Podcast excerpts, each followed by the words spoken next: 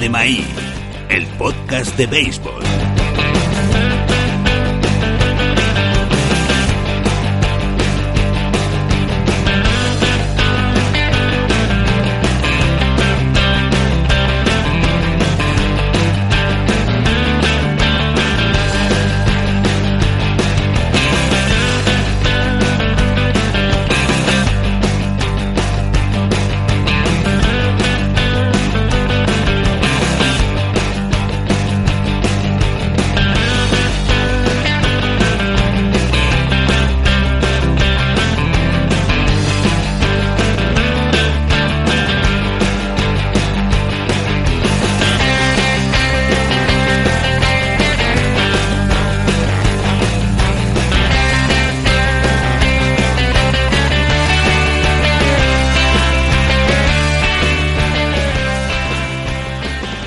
Saludos y bienvenidos a La Lata de Maíz, el podcast de béisbol, vuestra casa para el béisbol.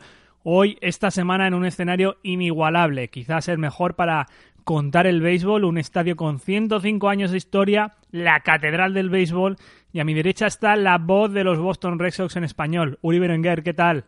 Muy bien, muy buenos, eh, buenos días, eh, Dani, muchas gracias. Aquí bien, este, creo que ahí lo dijiste tú bien, ¿no? La, la, catedral del béisbol para nosotros, el paraíso, ¿no? El paraíso para todo amante del béisbol y mucho más aún para todo amante del béisbol batirrojo. Sí, yo creo que la lata de Madrid ya no sé dónde podemos grabar que, supere esto, quizás unas series mundiales, ¿no? Aquí en Fenway, en este escenario que estamos viendo unas horas antes de un partido entre Boston Red Sox y Baltimore Orioles este domingo que aquí con el Prudential Center de fondo, todo el downtown de fondo de, Boston es un escenario, la verdad que inigualable, en una ciudad, Uri, que, que yo conozco desde hace tiempo, que llevaba mucho tiempo sin venir, que me encanta, que me emocionaba venir este fin de semana aquí a, sobre todo a cubrir los partidos de los Red Sox, que te tengo que agradecer, tengo que agradecer también a la, a la organización de los Boston Red Sox y que no ha cambiado nada, sigue siendo una ciudad de Boston Red Sox, lo notas por la calle, cada conversación es Red Sox aquí, Red Sox allá, el metro ya viene lleno, el T desde, desde tres horas antes del partido, las gorras, los jerseys, es una ciudad propiedad de los Boston Red Sox en lo que es el deporte y eso que tiene otros equipos con los que competir. Mira que sí, este, me alegra que, que tú, lo, tú lo digas, ¿no? Porque que lo diga yo es una cosa, que lo diga alguien que viene eh, del extranjero, ¿no? Y que, como tú dijiste, no llevas ocho años sin, sin haber visitado Boston, ¿no? Eh, el que tú lo digas me hace a mí, incluso me hace a mí sentirme eh, bastante bien. Me, creo que nosotros sí aquí en Boston hemos visto que la pasión para el béisbol, la pasión para el béisbol y para los Red Sox sí ha sido continua, aunque sí ha cambiado un poco, aunque sí, soy sincero, ha cambiado un poco, creo que eh, especialmente con la fiebre con los ah, eh, para los New England Patriots y tiene sentido, los, los Patriotas hoy por hoy tienen, pudieran ser considerados eh, la franquicia deportiva más exitosa de los deportes americanos, ¿no? En los Estados Unidos. Pero, y, así que eso se entiende, pero al fin y al cabo creo que la cultura, eh, eh, la pasión, es, ese, ese cariño, el cariño, creo que el cariño aún, el, corazón aún le pertenece a, a los Boston Red Sox. Eh, y, y, eso no es nada, tampoco nada fácil de, de ah, o sea, de, de, hacer o, de, de entender, porque no están solamente compitiendo con, como ya dije, la mejor organización deportiva en los Estados Unidos, pero también está compitiendo con eh, los Boston Celtics, otra, otra organización extremadamente histórica como la es como lo son los Boston Bruins y ambos han ganado también títulos mundiales dentro de esta última década. pero los Red Sox entonces como que para renovar eh, esa pasión, ellos también han tenido que pasar por sus malos momentos y han, han podido ser eh, exitosos, han podido, como digo yo durante mis narraciones, han podido pasar la, la página y bueno, capturar tres títulos mundiales dentro del siglo XXI, más recién en 2013 y una vez más eh, en el 2017 eh, organizando un equipo eh, promiso, ¿no? Y, sí, el pulso, el pulso creo que el pulso de las de la ciudad de Boston. El pulso de la ciudad de Boston todavía le pertenece a los Red Sox. Sí, ahí es donde iba, ¿no? Que tenías aquí un equipo, el equipo más vanagloriado de la NBA, como son los Boston Celtics, con tanta tradición, un equipo con con tanto tirón como los Patriots y luego están eh, los Bruins. ¿Hay alguna diferencia entre el fan del hockey, del baloncesto, del fútbol americano y, del béisbol? Yo sé que son todos los mismos porque aquí en Boston la pasión por el deporte es muy ávida, pero no sé si tú encuentras alguna diferencia entre lo que es el, el core del, del fan de los Boston Red Sox y el resto de deportes. Si ¿El qué? alguna, alguna diferencia, el núcleo, si hay alguna diferencia social, alguna diferencia, em, sí, no sé si económica o social que, que pueda diferenciar que dices, no, mira, el, el del fan de los Boston Red Sox es así y quizás el del hockey y el de la NBA es otro y no viene tanto al béisbol. Bueno, interesante, ¿no? Interesante, creo que eh, esa pregunta sí se me- a mí se me hace un poco más difícil de contestar, pero eh, vamos a hacer el intento, ¿no? Creo que, en honor a la verdad, empieza con simplemente la pasión del deporte, la pasión por el deporte, la pasión por la pasión, eh, el entusiasmo por, por el deporte. Que creo vive que, la ciudad. Por, por sí, todo. correcto, la ciudad entera. Y no, y no solamente por, y otra vez, en- por los deportes en general, ¿no? Eh, los fanáticos de los Red Sox suelen ser fanáticos de los Celtics, de los Bruins, de los Patriots. Me uso, me uso a mí solamente como, como ejemplo. Yo cuando niño, eh, siempre sí, siempre fui amante del béisbol, siempre eso, con eso nací, eh, siempre ha estado en mi familia, ¿no? Pero mientras que fui creciendo y obviamente creciendo en la ciudad de Boston, a, cualquiera se le contagia la fiebre por, eh, se, le- se le contagia la fiebre por los New England Patriots.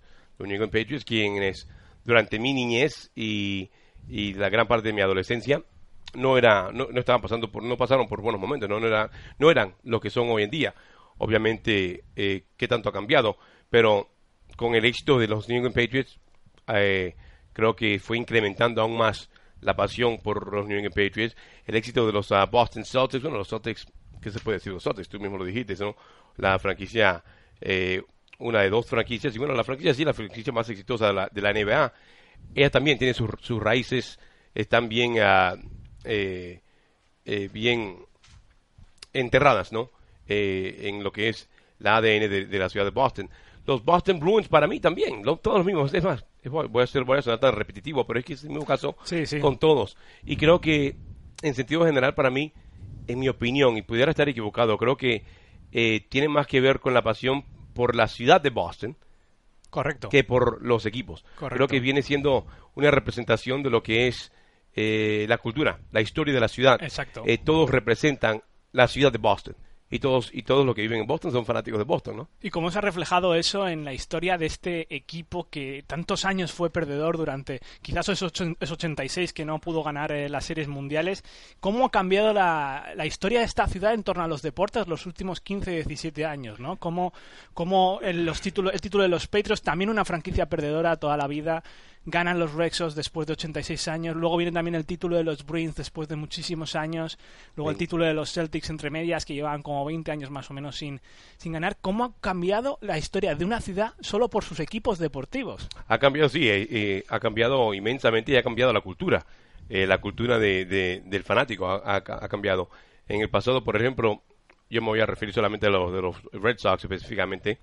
Y, y bueno, menos mentira, no lo puedo decir así porque creo que ha sido el caso ya con eh, los cuatro equipos, los cuatro equipos eh, principales, ¿no? De la ciudad de Boston.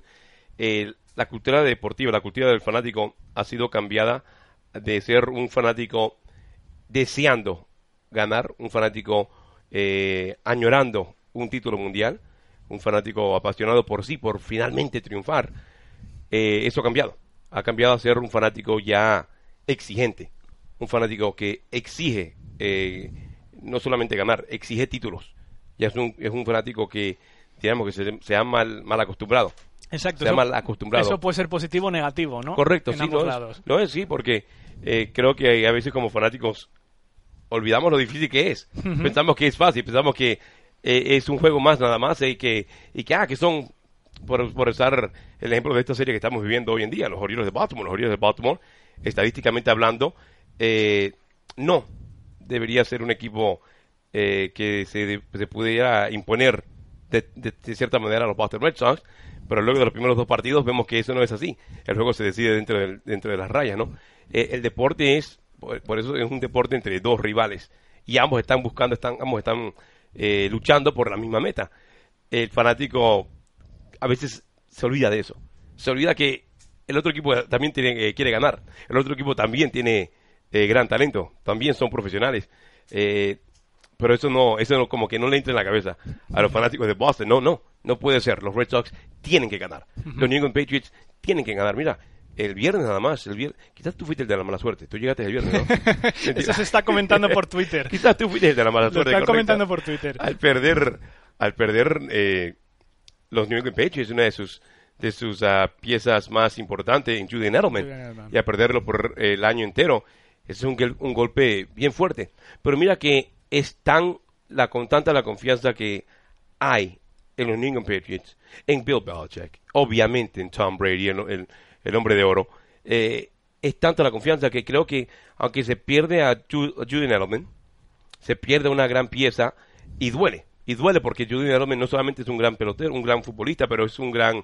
eh, es extremadamente carismático. Es un, como dicen, un fan favorite, un- uno de los favoritos de los fanáticos por su manera de ser. Es un hombre guapo, bien parecido, de todo. Es el paquete completo también. Pero aún con perder a, a Julian Edelman, el Robin de del Batman, que sería Tom Brady, todavía no creo que ha cambiado esa... eh, no, no ha cambiado la opinión de, nosotros, los de nosotros los fanáticos de los Patriots. Todavía estamos no solamente... eh, no solamente eh, pensamos que podemos ganar, sabemos que los Patriots pueden ganar sin Julian Edelman. Es diferente. eh, la, la pasión, las ganas de ganar ha sido totalmente eliminada y ahora son las exigencias por ganar. Te voy a preguntar sobre la era anterior, porque tú has crecido en Boston, llevas eh, siendo 17 temporadas, el Con esta, 17, ¿no? Con esta 17 de el narrador oficial en español de los Boston Red Sox. Ahora iremos un poco más a, a tu historia, pero cuéntame cómo era esta ciudad, o por lo menos en el caso de los Boston Red Sox, cuando, cuando no se ganaba, ¿no? ¿Y cuándo fue ese momento? ¿Cuándo fueron esos, esos Four Days of- in October, cuando se remontaron esas series de campeonato frente a los Yankees, luego se ganaron las series mundiales frente a los Cardinals? ¿Qué pasó en la ciudad en ese momento? Porque lo vemos en documentales, Sí, sí, sí. pero quiero que me lo cuente alguien que estaba aquí. No, sí, eh, inolvidable, claro, Dani. Mira, yo este, tuve la, la, la dicha, ¿no? La gran suerte de estar en ese momento toma- tomando prácticamente los primeros pasos de mi, en mi carrera, ¿no? Estamos hablando del 2004, yo empecé en el 2001. Así que, y, y en el 2003 ya los Red Sox habían eh, demostrado, le, le estaban tocando la puerta, diría, le estaban tocando la puerta. Lamentablemente fueron eliminados por ese también inolvidable, lamentable eh, cuadrangular de Aaron Boone, que nunca se me olvidará que me tocó narrar contra Tim Wakefield allá en el Yankee Stadium. Sí. Eh, y, y, en ese entonces pensé, pens- quizás se pensaba, no, que era, ah, bueno, otra vez, sucede lo mismo, Lo no se repite siempre. la historia lo de siempre, correcto. Ahora, el año siguiente, en el 2004, eh, tuve la dicha, sí, otra vez, de estar, de narrar con el equipo, estuve en Nueva York para el partido número 7, estuve, bueno, para los partidos, incluyendo el, el último, eh, estuve en, San Luis para celebrar el título mundial y cuando ganaron el título mundial, a regresar a la ciudad de Boston después de San Luis, eso fue para mí hasta hasta hasta la fecha sinceramente sí que eh, algo tan tan impresionante tan increíble algo tan eh, inolvidable otra vez valga la redundancia. Lo creo que lo, no lo sentí tanto en San Luis. O sea no es que no lo sentí pero verdaderamente No te diste cuenta hasta llegaste aquí, ¿no? quizás estaba quizás estaba yo todavía como tantos quizás estaba distraído por toda la algarabía alrededor no, no habíamos tenido chance de, de verdaderamente digerir Claro. lo que habíamos eh, lo que habían alcanzado cuando aterrizamos en el aeropuerto y antes de bueno sí, cuando aterrizamos al aterrizar antes de desbordar ya se estaba viendo ya ya habíamos apreciado la multitud la cantidad de gente que se estaba eh, reuniendo alrededor del avión o sea ni, siquiera el público en general estamos hablando de, de, empleados ¿no? del, aeropuerto del, del Logan Airport Eh, y no por, por lo normal cuando aterrizamos hay quizás, eh, vamos a calcularle unos 15 o 20 empleados para asistir en todo, ¿no? En todo lo que se tiene que hacer en, en el desborde.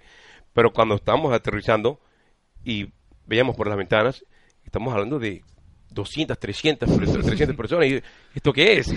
Entonces te empiezas a dar cuenta, ¿no? Te empiezas a dar eh, otra vez, eh, eh, como que te da un, seg- un segundo aire despierta porque la noche fue también eh, exageradamente eh, eh, divertida, ¿no? Y larga. y larga, larguísima, sí. Eh, aterrizamos y, y cuando estamos desbordando, yo estaba, yo estaba casualmente, yo desbordé detrás, estaba detrás de Alice Burks, quien estaba cargando eh, el, el trofeo de Serie Mundial, y el- los aplausos ensordecedores, eh, el- los, los gritos, la, qué sé yo, la- se sintió, se sintió la pasión, se sintió el amor, y, y eso fue es algo que eh, sí me, me, me asombró, ¿no? Me asombró porque era lo último que esperaba. Sí esperaba llegar a Boston y esperaba ver eh, a la gente revolteada, esperaba ver a la gente contenta, feliz, pero no esperaba que empezara de inmediatamente a desbordar el avión. Eso no lo esperaba. Me, sentí como los pilos, me sentí como si fuera yo los pilos, no estábamos como los pilos, algo así. Eh, y después montar, montarnos a, a- a los autobuses y viajar, ¿no? Eh, De, de- del aeropuerto al Fenway Park, eh, una trayectoria de aproximadamente 15 minutos, algo más o menos así. Pero a esa hora, hora pico, estamos hablando que eran como las 7 de la mañana, 7, 8 de la mañana casi, hora pico en, en, en plena semana. eh, las autopistas, las calles todas llenas, repletas, ¿no? De, de, de gente yendo, para, yendo a sus trabajos, ¿no? Dirigiéndose a los trabajos. Y cuando pasamos nosotros, cuando salimos de la autopista para la- tomar la calle eh, Mass Ave, Mass Avenue, Massachusetts Avenue, en, saliendo de la autopista, eh, ver de repente como el, todo el tráfico con las luces verdes, todo, todo el mundo paró. Todo el mundo identificó inmediatamente nuestro, el, el bus y el tráfico se detuvo. La gente se salió en plena calle, en plena autopista, se salieron de, los, de, de- de sus carros, eh, se montaron en los carros aplaudiendo los buses. Eh, ah, una locura, una locura. Y eso fue desde, desde la autopista hasta llegar al Fenway Park. No si es algo que jamás ni nunca volveré a, a, a- a ver, a presenciar, eso lo sé. Jamás ni nunca de esa manera lo, lo volveré a ver. No, parece una imagen que se puede recordar siempre, sobre todo también para un bostoniano como tú. Tú eres Sí, nacido sí, en-. Panamá, pero viniste de, de pequeño de, desde Panamá. A los tres años de edad. a los viene. tres años. Eh, y también supongo que el béisbol, como es en Panamá un deporte muy importante, lo corría ya por tus venas. Llegas a una ciudad que es de béisbol, pero venías de Panamá que, que, bueno, corre el béisbol por, por las venas sí, de sí. los panameños eh, también. ¿Cómo te empezaste un poco a involucrar en, en la narración en, y cómo llegaste hasta este punto? A partir de 2001 es cuando empiezas a ser el narrador oficial de los Boston Red Sox en español.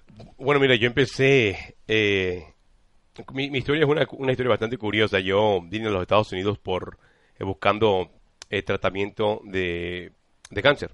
Yo eh, eh, fui diagnosticado con cáncer en Panamá y en Panamá, lamentablemente, las, ah, lo- la- los avances médicos no, no daban con, con el tratamiento adecuado necesario.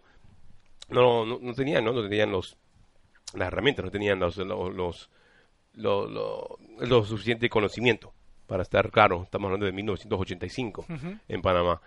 Eh, mi mamá, ¿no? Mi, mi, mi querida madre, extremadamente valiente, eh, de veintitantos años de edad en ese entonces, eh, a ella, ella descubrió, ¿no? Que la única opción que había era eh, dirigirnos a Boston. Así de sencillo. eh, Y, y mi mamá nunca había salido, nunca había viajado eh, más allá de Costa Rica, eh, que está, eh, y, ya sea, así, que nunca había eh, ni siquiera pensado en tener que venir a los Estados Unidos, pero se vino a los Estados Unidos sin familia, sin, sin nada ni nadie, ¿no? En, los Estados Unidos, dejando a mi hermana ma- mayor y, mi, a, y a mi papá en Panamá, y nos vinimos, nos vinimos.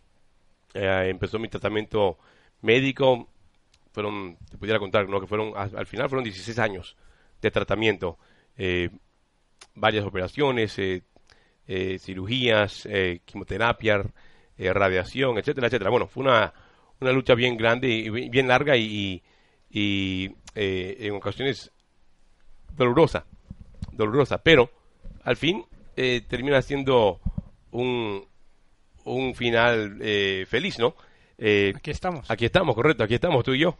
Ah, y perdona, me acabo de distraer porque estaba viendo a los jugadores de los Orioles de Baltimore jugando no béisbol, sino fútbol americano. Sí, están ahora mismo sobre el campo y están jugando al fútbol americano, Así es. lanzándose un balón. Siempre, siempre me, siempre me llama la atención ¿no? ver a los peloteros algunas de las ah, de las prácticas que tienen previa a los juegos, eh, eh, al final demostrándonos que son son seres humanos, Sí. son seres humanos. Hoy no tenemos batting practice, pero, pero bueno, están jugando al fútbol americano y haciendo unas carreritas.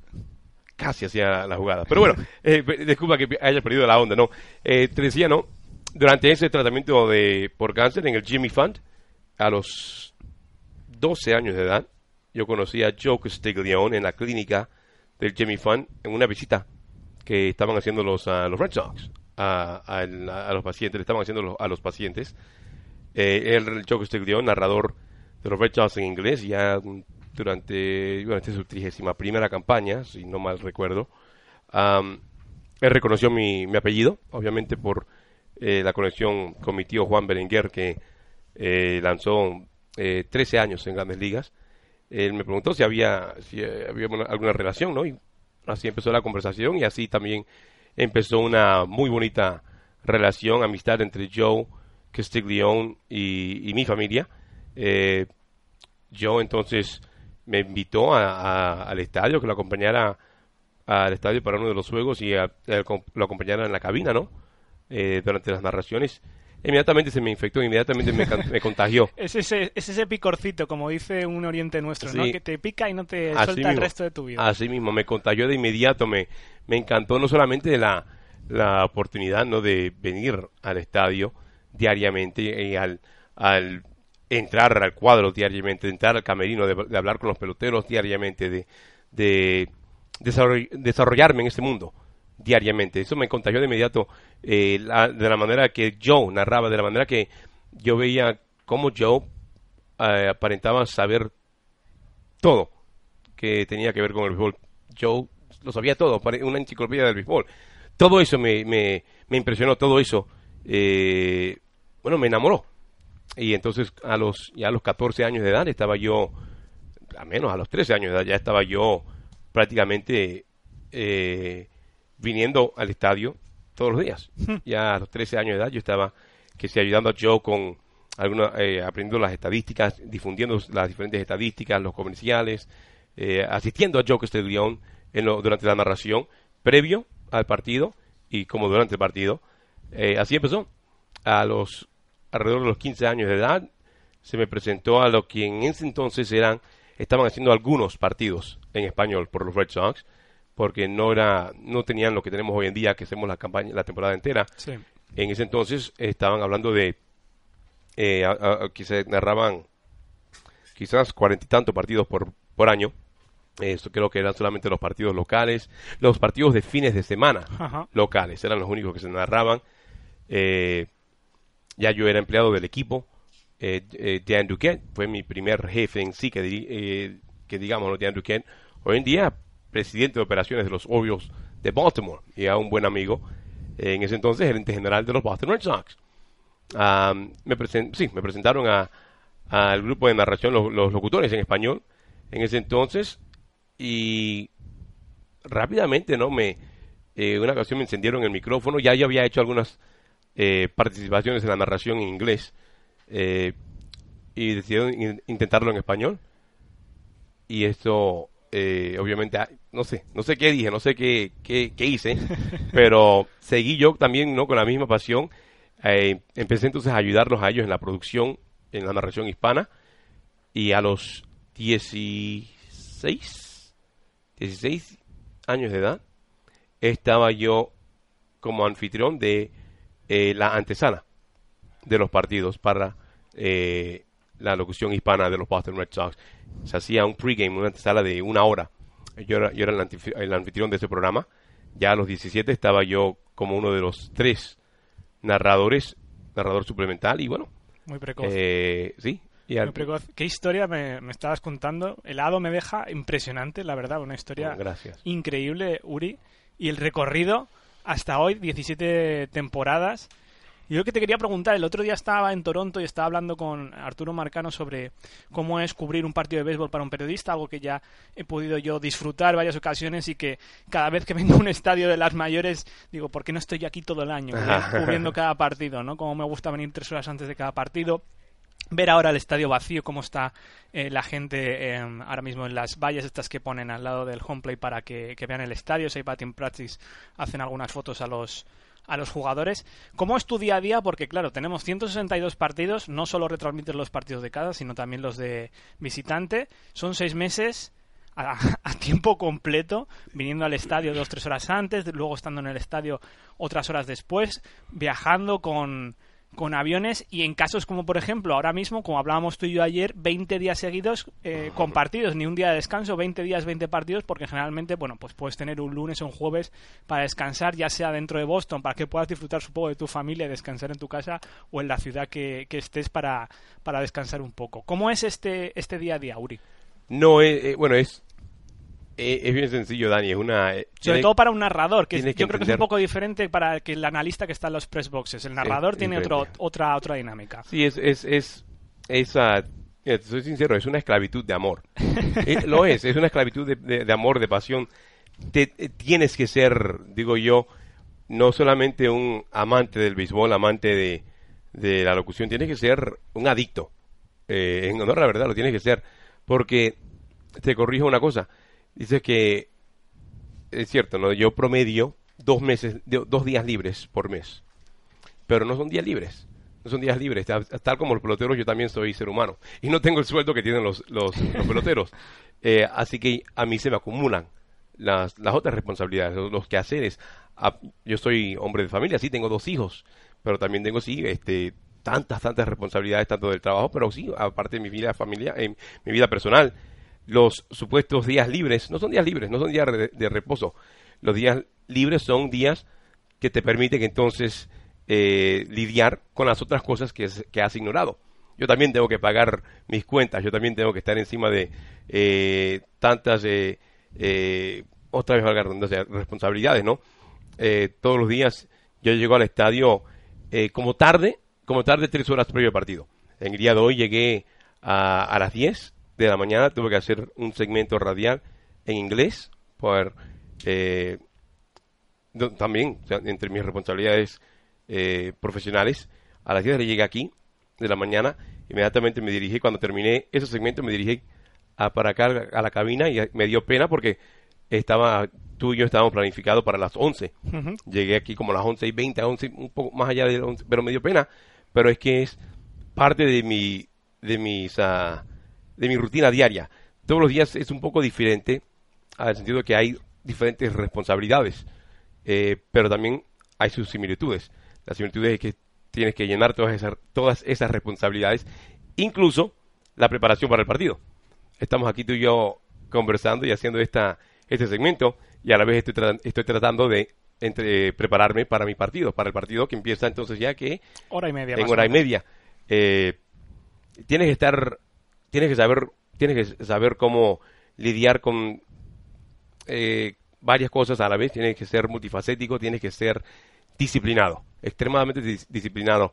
Es disciplinado. Dice, hay un dicho que, que, que yo me aprendí hace años y, y me, me encantó muchísimo y es y esto en la realidad creo que es es eh, la manera de ser. Tú podrás ver que lo tengo escrito acá, ¿no? Sí, está escrito El aquí secreto, del, el secreto del éxito está en la disciplina. La disciplina siempre rinde la inteligencia. Y yo, yo confío en eso. El más, eh, eh, no tienes que ser el más inteligente del mundo, no tienes que ser el más talentoso del mundo, no tienes que ser eh, eh, el mejor en lo que sea, no tienes que ser disciplinado. Y es lo más difícil de hacer, el ser disciplinado, saber lle- eh, que tus responsabili- responsabilidades las tienes que llenar y las tienes que llenar tú. Es mi trabajo, es mi trabajo hacerlo. Es mi trabajo llegar hoy y dirigirme a la cabina radial en inglés para hacer un segmento de una hora eh, en inglés. Y es mi trabajo entonces apurarme a llegar aquí a, a- a, este, llenar el compromiso que, que, que- que hice contigo. Es mi trabajo prepararme para mi narración. Es mi trabajo en unos 10 minutos dirigirme al camerino a reunirme con los peloteros en una reunión que tenemos todos los domingos. Es mi trabajo hacer lo mismo ayer con Omar Cabrera de Telemundo y a la vez prepararme para mi partido, a la vez, eh, bueno, regreso a, lo mismo, ¿no? E- Es mi trabajo, hacer mi trabajo. Y, y la verdad que creo que lo hacemos todos muy bien, lo haces tú especialmente bien. Ha sido un placer que me acojas aquí y a los oyentes de la Maíz en Fenway Park, en la Catedral del Béisbol, que hayas sido tan buen anfitrión. Y, eh, y la verdad que no tengo más que palabras de agradecimiento. Muchas gracias, Uri. Dani, no, el placer es mío, muchísimas gracias. Disculpa que no te haya podido dar, eh, dedicar más tiempo, pero Creo que Te- ha estado muy, muy bien. No, no, te agradezco muchísimo la visita. Te, te, eh, te- espero, ¿no? Espero que nos, eh, nos vuelvas a visitar y espero que sí sea en octubre en octubre una visita sería mejor, sería genial. Eso, eso espero, eso espero. La lata de maíz desde Fenway Park, estoy aquí viendo el estadio que se empieza a llenar, han abierto ya las puertas, el downtown de Boston de fondo con el Prudential Center, que es el edificio más alto de Boston. Una verdadera estampa grabar aquí desde la cabina de Uri Berenguer la lata de maíz. Hasta la, semana, hasta la semana que viene, como dijo Pete Rose, pasearía por el infierno con un traje de gasolina solo para jugar al béisbol. day that follows is one and the same. If all you need is someone to take the time, don't go looking, babe. Here I am.